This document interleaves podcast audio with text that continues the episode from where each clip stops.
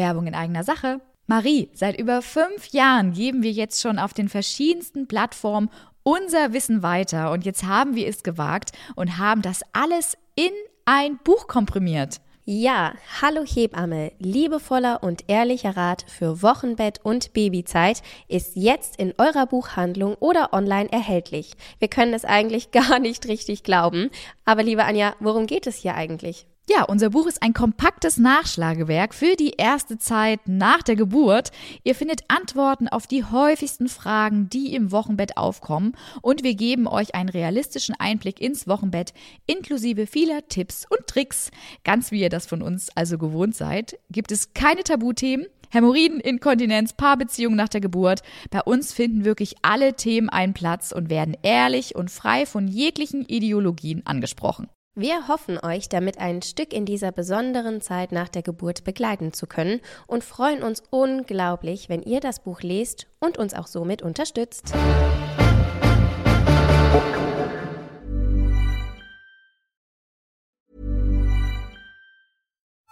But you. Hier ist dein Podcast mit echten Hebammen-Insider-Tipps mit Anja und Marie von Hallo Hebamme.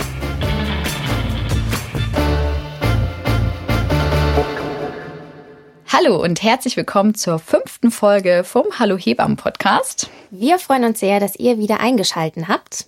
Und wir haben ein wirklich richtig spannendes Thema in der heutigen Folge für euch vorbereitet, nämlich das große Thema Wochenbett. Eine Zeit ohne Glanz, aber dafür mit ganz viel Punkt, Punkt, Punkt. Und Marie wird heute sehr viele Fragen zu dem Thema beantworten, die wir gemeinsam vorbereitet haben. Und es wird generell darum gehen, was ist das Wochenbett, dass ihr mal so eine Definition an die Hand bekommt. Wie lange geht denn das Wochenbett eigentlich? Und ob es etwas zu beachten gibt, wie ihr euch verhalten sollt, zum Beispiel in dieser ganz besonderen Zeit. Und ja, Marie, bist du aufgeregt? aufgeregt nicht, aber ich freue mich sehr auf das Thema. Wochenbett liegt uns ja sehr am Herzen, wie man von unseren Kanälen ja auch sehen kann. Deshalb freuen wir uns sehr, dass wir auch hier das Thema nochmal aufgreifen können und ja, manche Dinge noch ein bisschen mehr erläutern können oder einfach ein bisschen mehr darüber berichten. Absolut. Und ich würde sagen, fangen wir doch direkt mal an mit der Frage, was ist denn eigentlich das Wochenbett? Den Begriff hat, denke ich, jede werdende Mama und auch jeder werdende Papa schon mal gehört, aber die wenigsten haben sich vielleicht konkreter Gedanken dazu gemacht. Wozu ist das Wochenbett eigentlich da? Das Wochenbett ist ein Übergang in einen neuen Lebensabschnitt. Wir hatten es ja auch in den anderen Folgen schon. Das Kind ist geboren, es ist da und es beginnt eine Zeit, in der sich sehr, sehr viel verändern wird. Es ist einmal ein Zurechtfinden auch in neuen Situationen, also dass man schaut, der Alltag wird sich ändern, das Nachhausekommen. Man ist eben nicht mehr nur zu zweit, sondern eben zu dritt, wie man auch so schön sagt. Eins plus eins, nicht zwei, sondern eben gleich drei. Und hier ändert sich einfach sehr viel und Routinen werden sich ändern. Es müssen erstmal neue Routinen hier auch gefunden werden oder auch geschaffen werden. Es ist sehr interessant auch zu sehen, welches Kind empfängt man. Also die sind ja auch alle sehr unterschiedlich. Ähm, Habe ich ein Kind, das sehr quengelig ist, viel schreit?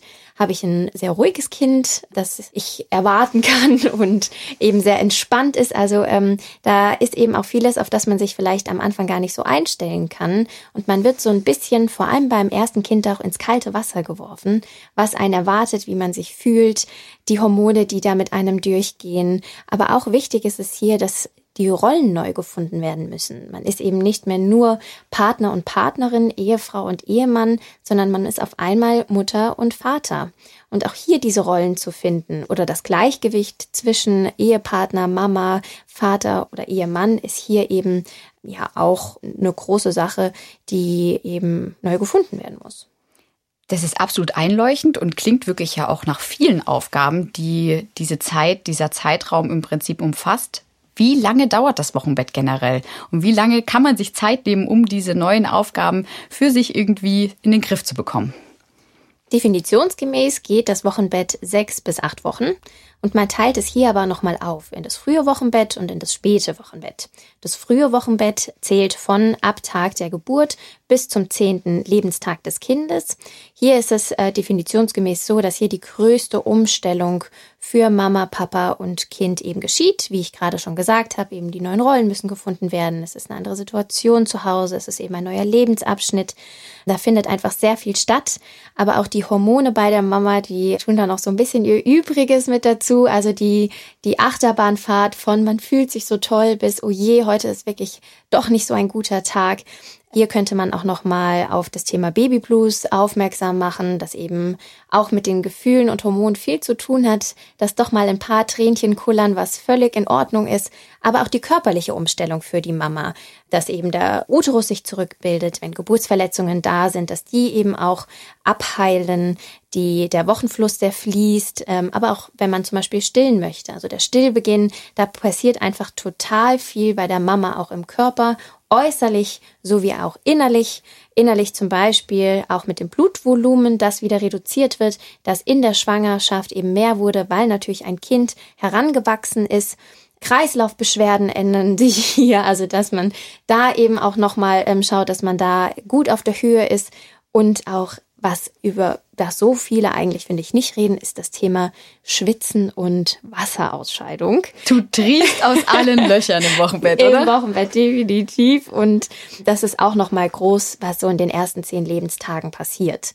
Das späte Wochenbett beginnt dann ab dem zehnten Lebenstag, eben bis zu den Ende der achten Woche.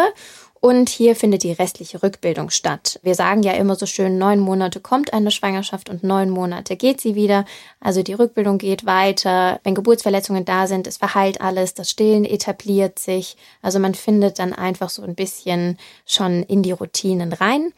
Man findet seinen Alltag, der äh, Partner, der auch vielleicht mit dabei ist. Also viele Partner oder Partnerinnen nehmen ja zu Beginn schon Elternzeit äh, manche auch nicht, manche haben nur Urlaub, gehen dann wieder arbeiten. Also das ist auch nochmal so ein ganz spannender Zeitpunkt, wenn der Partner oder die Partnerin wieder arbeiten geht und die Mama dann auf einmal den Alltag alleine zu Hause bewältigen muss. Da sprichst du gerade was super Interessantes an, finde ich, nämlich Alltag finden. Und man hört den Spruch ja immer mal wieder, ein Kind sei ein mit Liebe gemachter Fulltime-Job, das heißt 24 to 7. Du hast schon ein bisschen anklingen lassen, das Thema neue Rollen finden, neue Routinen, ähm, neue Verteilung auch der Aufgaben. Ist was Wahres dran an dem Spruch? Ja, es ist was sehr Wahres dran an dem Spruch. Die neue Rolle muss gefunden werden, aber auch als Familie. Also jeder muss seinen Platz neu finden. Wo findet er sich wieder und wo sind auch die Aufgaben? Für den jeweiligen oder die jeweilige Person. Am Anfang ist es so, dass die Mütter eben viele Aufgaben erstmal selbst übernehmen müssen. Also das Stillen zum Beispiel, ähm, die Versorgung des Kindes. Also das sind alles Dinge, die erstmal viele Aufgaben der Mama zusprechen. Aber wir ähm, schauen natürlich auch immer, dass die Papas da nicht zu kurz kommen und geben da so ein paar Aufgaben ihnen schon mit an die Hand. Aber vieles wird natürlich auch schon durch die Kinder bestimmt. Also die ganzen Grundbedürfnisse eigentlich, die ein Mensch hat. Das Essen, das auf die Toilette gehen, waschen, schlafen. Also die Kinder bestimmen am Anfang wirklich sehr den, den Tagesablauf vor allem. Und man muss sich als Paar oder auch als Mama und Papa am Anfang so ein bisschen darauf einlassen, dass es nicht mehr um acht Frühstück gibt, dann Mittagessen und dann Abendessen, sondern dass ein Tag anders strukturiert ist und strukturiert werden muss vielleicht auch. Du hast gerade angesprochen, dass viele Aufgaben erstmal von den Müttern übernommen werden können. Gerade das Stillen, genau, ist ein großer wichtiger Faktor, den du schon in dem Zusammenhang genannt hast. Macht es denn dann eigentlich überhaupt Sinn, dass Väter Elternzeit nehmen? Ja, es macht sehr viel Sinn. Ich habe ja auch eben gerade schon gesagt, dass wir Hebammen da schon einige Aufgaben an der Hand haben, die wir den äh, Partnern mit an die Hand geben können. Es fällt ja natürlich noch viel mehr an. Also wir empfehlen dann auch den äh, der Mama sich wirklich auf das Stillen zu konzentrieren, auf die Rückbildung, dass sie auch eben wieder in in Schwung kommt, dass sie sich gut erholt und einfach wieder zu Kräften kommt. Und dann kann der Partner zum Beispiel Aufgaben übernehmen, auch zum Beispiel das Wickeln des Kindes, ja, oder er kann einkaufen gehen, er kann sich um den Haushalt kümmern, putzen, waschen, aber auch ein ganz beliebter Job sind die Formulare, die nach der Geburt ausgefüllt werden müssen, also die ganzen Anträge, die gestellt werden müssen, wie zum Beispiel das Elterngeld oder ähnliches. Und Das letzte natürlich auch nicht zu vergessen, wenn es nicht das erste Kind ist, sondern vielleicht schon das zweite oder dritte, dass dann auch die älteren Geschwisterkinder schon versorgt werden müssen. Also da ist natürlich auch eine große Aufgabe, dass der Partner sich dann vielleicht um die größeren Geschwisterkinder kümmert, äh, mit ihnen auf den Spielplatz geht oder je nachdem, wie alt sie sind, dass er da dann einfach die Aufgaben etwas übernimmt.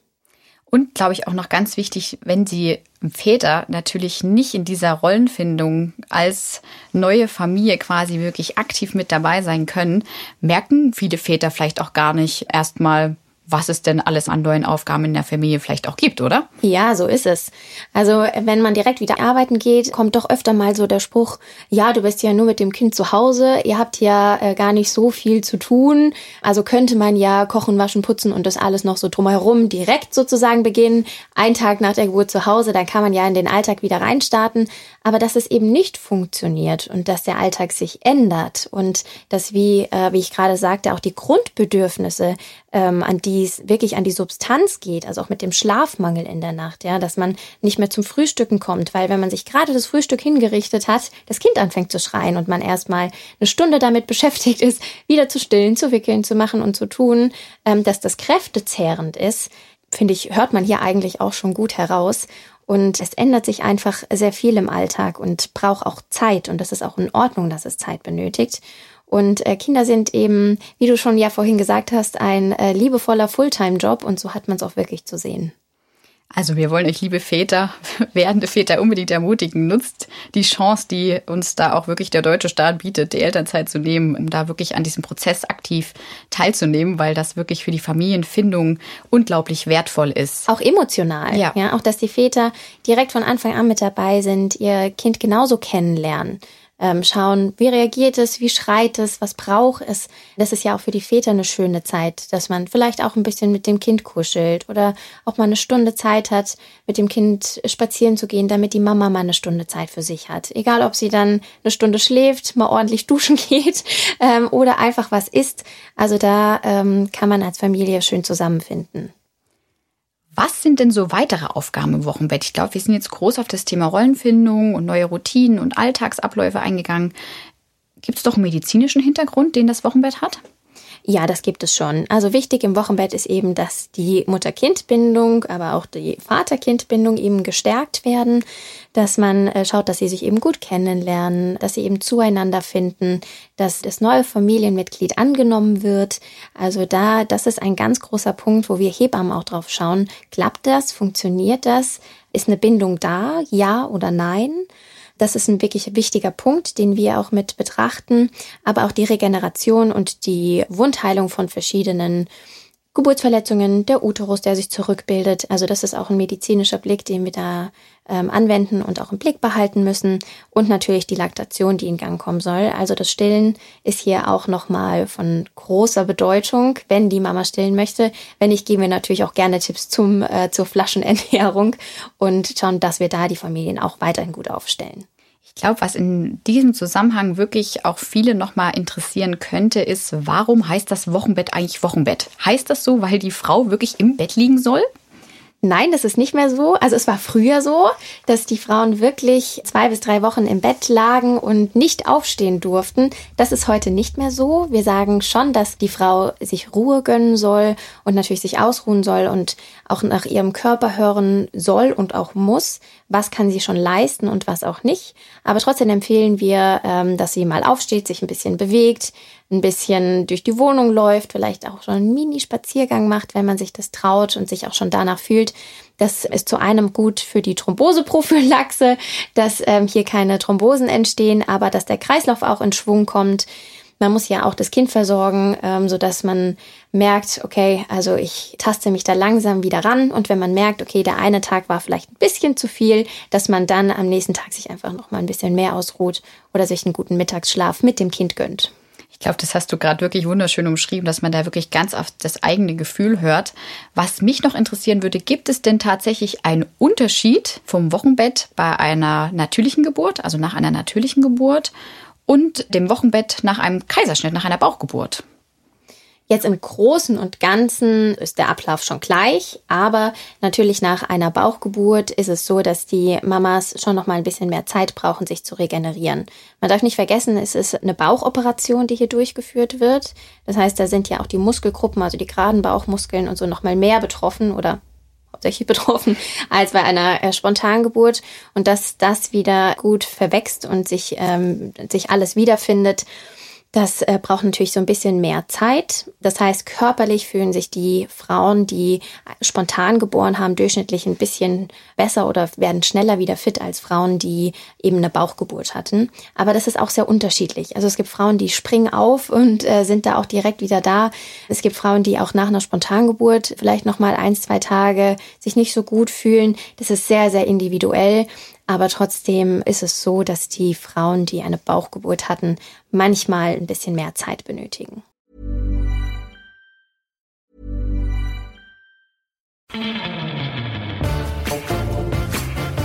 Werbung. Entdecke Mamli, deine digitale Begleiterin durch Schwangerschaft und Mutterschaft. Diese App vereint die Weisheit von Achtsamkeitstrainerinnen – die Expertise von Schwangerschaftsexpertinnen und bietet direkte Unterstützung in 1 zu 1 Gesprächen durch die Mamli Coaches. Und das alles ohne Wartezeit. Als zertifiziertes Medizinprodukt stützt sich Mamli auf wissenschaftlich fundierte Methoden. Sie wurden von Expertinnen aus Gynäkologie, Psychologie und Hebammenkunde entwickelt und hilft dir, Ängste und Sorgen in dieser entscheidenden Lebensphase zu bewältigen. Ein besonderes Highlight für Versicherte der Techniker Krankenkasse und der DBK ist die Nutzung von Mamli kostenfrei. Nutzerinnen anderer Krankenkassen können ebenfalls eine Kostenübernahme beantragen. Mamli ist mehr als nur eine App. Sie ist ein vertrauensvoller Begleiter auf deinem Weg zur Mutterschaft, der dir unkomplizierte Unterstützung bietet, wann immer du sie benötigst. Erfahre mehr über Mamli und die Möglichkeiten zur Kostenübernahme auf www.mamli.de.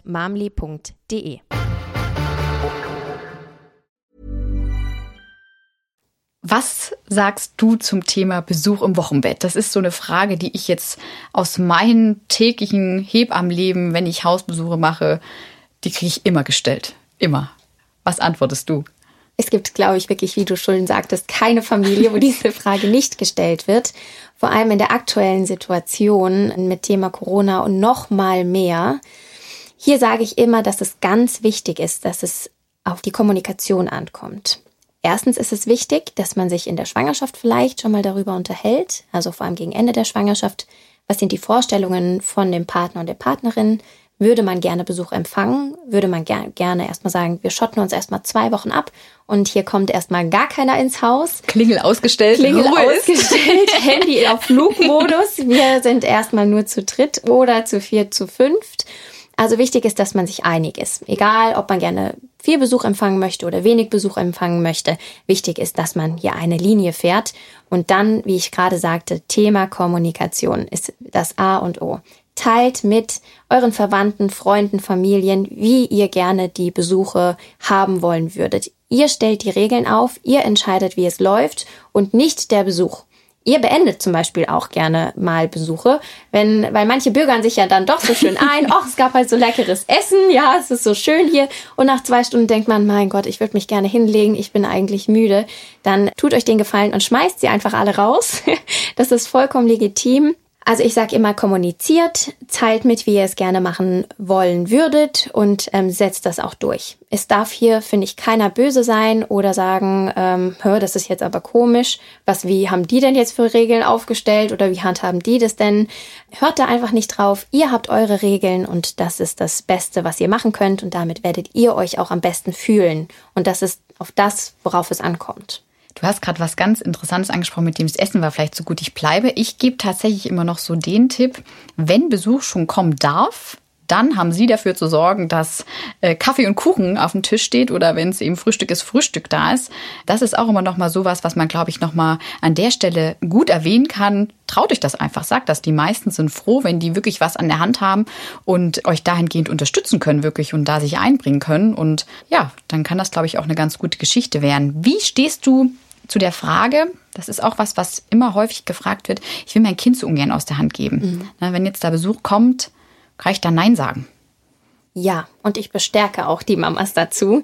Vor allem beim ersten Kind ist man ja da doch so eine kleine Löwenmama manchmal, die das Neugeborene nicht so gerne aus der Hand gibt.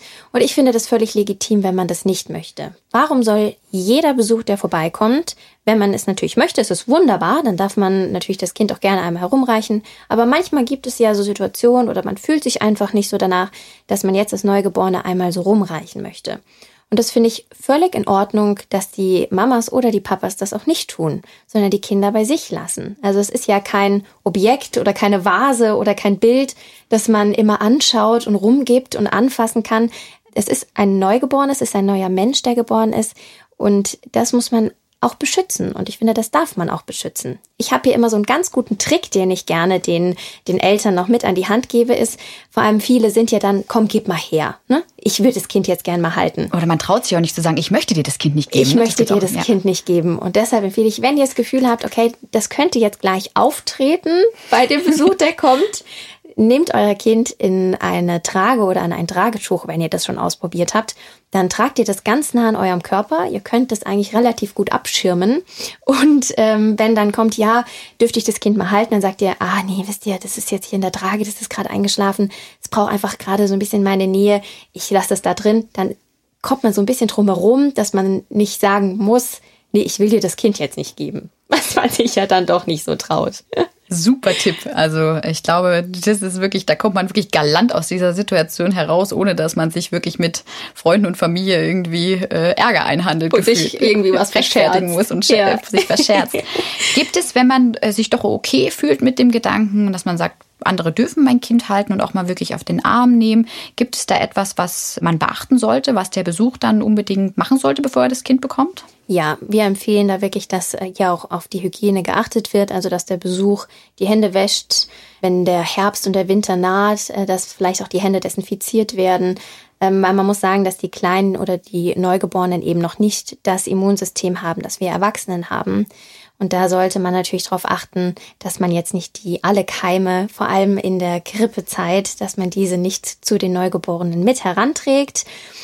Auch gut wäre darauf hinzuweisen, dass wenn Besuch krank ist, Schnupfen hat, Husten hat, dass dieser doch bitte zu Hause bleiben mag und nicht zu Besuch kommt. Denn wie ich gerade gesagt hatte, ist das Immunsystem bei den Neugeborenen eben noch nicht ganz so ausgereift wie bei uns.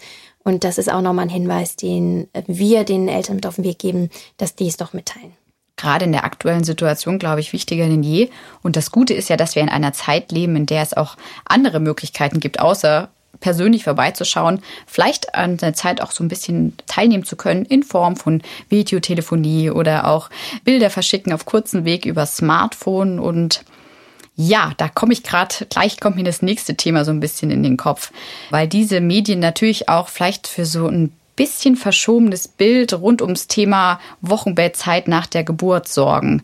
Glaubst du, Frauen wissen aktuell wirklich realistisch, was in der Zeit nach der Geburt auf sie zukommt, was sie im Wochenbett erwartet? Das ist eine spannende und schwierige Frage. Ich glaube, heutzutage ist es so, dass sich die Familien mit dem Thema Wochenbett nur oberflächlich etwas auseinandersetzen. Also sie haben ihre Gedanken im Kopf, wie ein Wochenbett auszusehen hat oder aussieht, wie du auch gerade schon sagtest, über verschiedene Social-Media-Kanäle, wie es auch nach außen getragen wird, wie was ein Bild auch vermittelt wird. Aber dass das nicht immer das realistische Bild ist oder so, wie die wirkliche Zeit nach Geburt ist, dass das nicht zusammenpasst, merken dann erst viele, wenn es soweit ist und sie eigentlich in der Phase drinstecken. Ich glaube, dass es auch daran liegt, dass die Familien nicht mehr so nah zusammen wohnen und dass die Frauen und vor allem auch die Männer nicht mehr so viel Kontakt zu Neugeborenen haben. Also meistens sind die Familien ganz weit entfernt, die verschiedenen Geschwister, Mama, Papa leben überall zerstreut. Familie und Freunde, also beziehungsweise die Freunde, vielleicht sind da auch noch nicht so viele Kinder im Freundeskreis, sodass man gar nicht so wirklich in Kontakt zu diesen kleinen Menschen kommt und sich darüber vielleicht auch gar nicht so viele Gedanken macht. Und dann ist man schwanger und wird in diese Situation reingeschmissen und so richtig spricht dann auch keiner darüber. Also über die wahren Gefühle, die man hat, dass das Wochenbett, wie unser Titel zwar schon sagt, eine Zeit ohne Glanz, aber dafür mit viel, dass es eben nicht immer Glanz ist, sondern vielleicht auch Tage hat, die nicht so gut laufen, weil man eben erst die Routinen und die Abläufe finden muss, das Neugeborene auch erstmal kennenlernen muss. Das ist, ähm, glaube ich, hier schon, dass manche Familien das Wochenbett nicht so ganz ein oder realistisch einschätzen, so wie es dann wirklich ist. Ich glaube, die Natur hat das auch ganz geschickt eigentlich eingefädelt, weil wenn man in die Kinderwunsch, in die Planung geht, wenn man dann schwanger ist, hat man, das kann ich jetzt als Mama berichten, glaube ich, so dieses Gefühl, ich habe mehr Background-Wissen, aber dennoch hat man so das im Kopf, bis ich habe dann dieses süße kleine Baby auf den Arm und danach ist alles dunkel. Und dann kommt das Wochenbett und dann wird es auf einmal hell.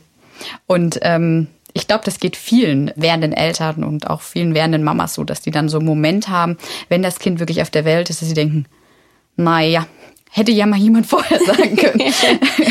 genau. Ja, weil viele denken, dann haben sie, wie du sagst, so das Kind im, im Arm und sind überglücklich und fühlen die Muttergefühle, die hochkommen und die pure Liebe, die sprießt. Ja, das gibt es auch. Also es gibt natürlich Frauen, die das genauso empfinden. Aber es gibt viele Frauen, die das auch nicht empfinden. Die dann erstmal so ein bisschen geschockt sind, an sich zweifeln auch. Ist das okay, dass ich das gerade so fühle? Ist das in Ordnung, dass ich vielleicht nicht himmelhoch jauchzend hier sitze, Freude strahlend, ähm, sondern dass ich auch erstmal die Geburt verarbeiten muss. Was ist hier eigentlich gerade passiert? Wie geht es mir? Was ist in den letzten Stunden passiert? Wo war ich? Welchen Schmerz musste ich aushalten? Dann ist das Neugeborene da, das einen sehr fordert, auch direkt von Sekunde eins an ähm, gestillt werden möchte, auch die Grundbedürfnisse hat, die es zu erfüllen gilt. Und wichtig ist hier, glaube ich, auch zu sagen, dass aktuell in Deutschland 1,54 Kinder pro Frau geboren werden nach den Zahlen 2019. Und das ist nicht viel. Also es ist jetzt nicht, dass dann die große Erfahrung dann da auch schon ist. Ja, und dass sich das auch so anfühlen kann, ist auch in Ordnung und ist eben die Realität, dass es nicht so ist, dass ich stillend durch die Wohnung laufe, alles kein Problem ist, neben dem stillen Putzen, Waschen und alles erledigen kann und die Supermom schlechthin, so wie es immer überall suggeriert wird. Das muss es nicht sein und ist es oft auch nicht. Das heißt, der Spruch, schlafe, wenn dein Kind schläft, esse, wenn dein Kind isst, mach die Wäsche, wenn dein Kind Wäsche macht, äh, der ist gelogen. Der ist gelogen. genau. Ja, weil es doch immer alles anders kommt, als man glaubt. Und wichtig ist das, oder was wir ja genauso wie du, aber ich ja auch den Frauen mit auf den Weg geben, ist, setzt euch kein Bild in den Kopf, wie ihr euch das Wochenbett vorstellt. Es wird eh alles anders kommen.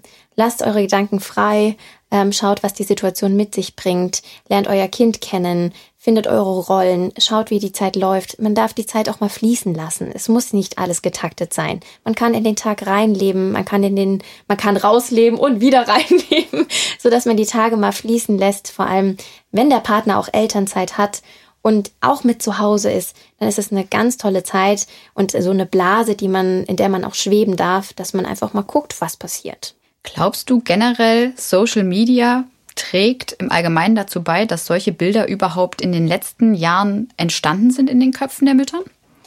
Ja, ich glaube auch immer mehr. Ich meine, wenn man jetzt zum Beispiel Instagram herauszieht aus den verschiedenen Social-Media-Kanälen, da ist ja immer eine schöne und heile Welt. Jedem geht's gut, das Wochenbett ist toll, die Neugeborenen sind so süß, da werden die süßesten Babybilder gepostet, Füßchen, Händchen, Öhrchen aber es zeigt keiner einem wirklich mal, wie es so wirklich ausschaut und wie es einem richtig geht. So langsam kriegt es so einen kleinen Trend. Mehr Realität auf Instagram, da gibt's ja diese tollen Hashtags hier und da. Aber nur mit Filter. Nur mit Filter.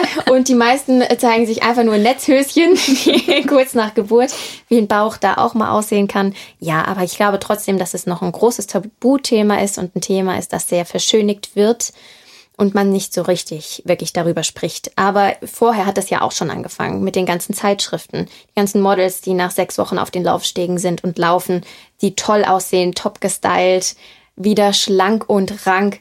Aber das ist nicht das Wochenbett, denn das Wochenbett ist, du schwitzt, du stinkst durch die Hormone, ja. Man ist voll gekotzt, weil das Kind ständig wieder Milch erbricht. Man wird, äh, wenn man die Windel wechselt, vielleicht auch mal vollgeschissen, im wahrsten Sinne des Wortes, ja. Wenn man das so auch mal machen darf. Das heißt, man ist sich ständig am Umziehen. Man hat einen Wäscheberg zu Hause ohne Ende. Man hat Augenringe, weil man nicht mehr so richtig schläft. Man ist völlig übermüdet. Man wandelt umher. Man vergisst ständig Sachen. Man trieft, wie du vorhin gesagt hast, aus allen Löchern. Der Wochenfluss, der Schweiß, die Tränchen, die kullern wegen dem Babyblues und ähnlichem, die Hormone, die damit noch mittragen. Das ist eine emotionale Achterbahnfahrt. Und das ist in Ordnung und das darf man auch zugeben, wenn es in dem Augenblick einem mal nicht so gut geht. Und man sagt, okay, ich schotte mich jetzt hier ab, ich brauche jetzt Ruhe, ich brauche jetzt auch keine schönen Bilder auf Instagram, ich will jetzt einfach mal wieder zurechtkommen und mich zurechtfinden. Und wenn man sich so fühlt, dann können wir eigentlich alle Mamas nur ermutigen, es ist in Ordnung, dass es so ist und darüber darf man auch reden. Es muss nicht alles toll sein und schön sein. Also wir versuchen echt den Frauen auch so ein bisschen zu, zu sagen, dass es vielen so geht und nicht nur ihnen alleine. Ich finde, da hast du wunderschöne Worte gefunden. Und alle Frauen, die wirklich diese Zeit so wie auf Social Media dargestellt empfinden, wunderschön. Aber es ist eben auch wirklich wichtig, dass die andere Seite vielleicht auch so ein bisschen realistischer dargestellt wird. Und wir hoffen, mit unserer heutigen Podcast-Folge konnten wir vielleicht da ein bisschen dazu beitragen und auch ein bisschen Licht ins Dunkel bringen. Wir wollen auch keinem Angst machen. Also nicht, dass wir jetzt das Wochenbett hier so darstellen. Aber ich glaube, es entspricht mehr der Realität. Absolut, das hast ja. du schön gesagt. Ja, das waren wirklich sehr interessante Einblicke, die du uns heute hier geliefert hast. Vielen Dank dafür. Sehr gerne. Habe ich sehr gerne getan. Und das war heute sehr viel Theorie und vielleicht so hereinfinden in so allgemeine Hinweise, Regeln, was man da so beachten sollte. Und ich würde sagen, in zwei Wochen widmen wir uns dem Thema mal so ein bisschen intensiver und gehen mal noch weiter rein in das Thema. In die Materie. In die Materie. Das zum Wochenbett. Ist. Genau, zum Wochenbett gehört ja auch der Wochenfluss. Und ähm, da gibt es einiges zu beachten. Und deswegen widmen wir uns in der nächsten Folge diesem Thema wirklich sehr ausführlich und würden uns natürlich riesig freuen, wenn ihr uns für diese Folge wieder hier ein Like da lasst, kommentiert, folgt diesem Kanal auf jeden Fall, dass ihr immer up to date bleibt und da auch nichts verpasst und ja, wir freuen uns in den nächsten zwei Wochen uns wieder zu hören. Bis dahin, bleibt gesund und wir freuen uns. Eure Anja und Marie.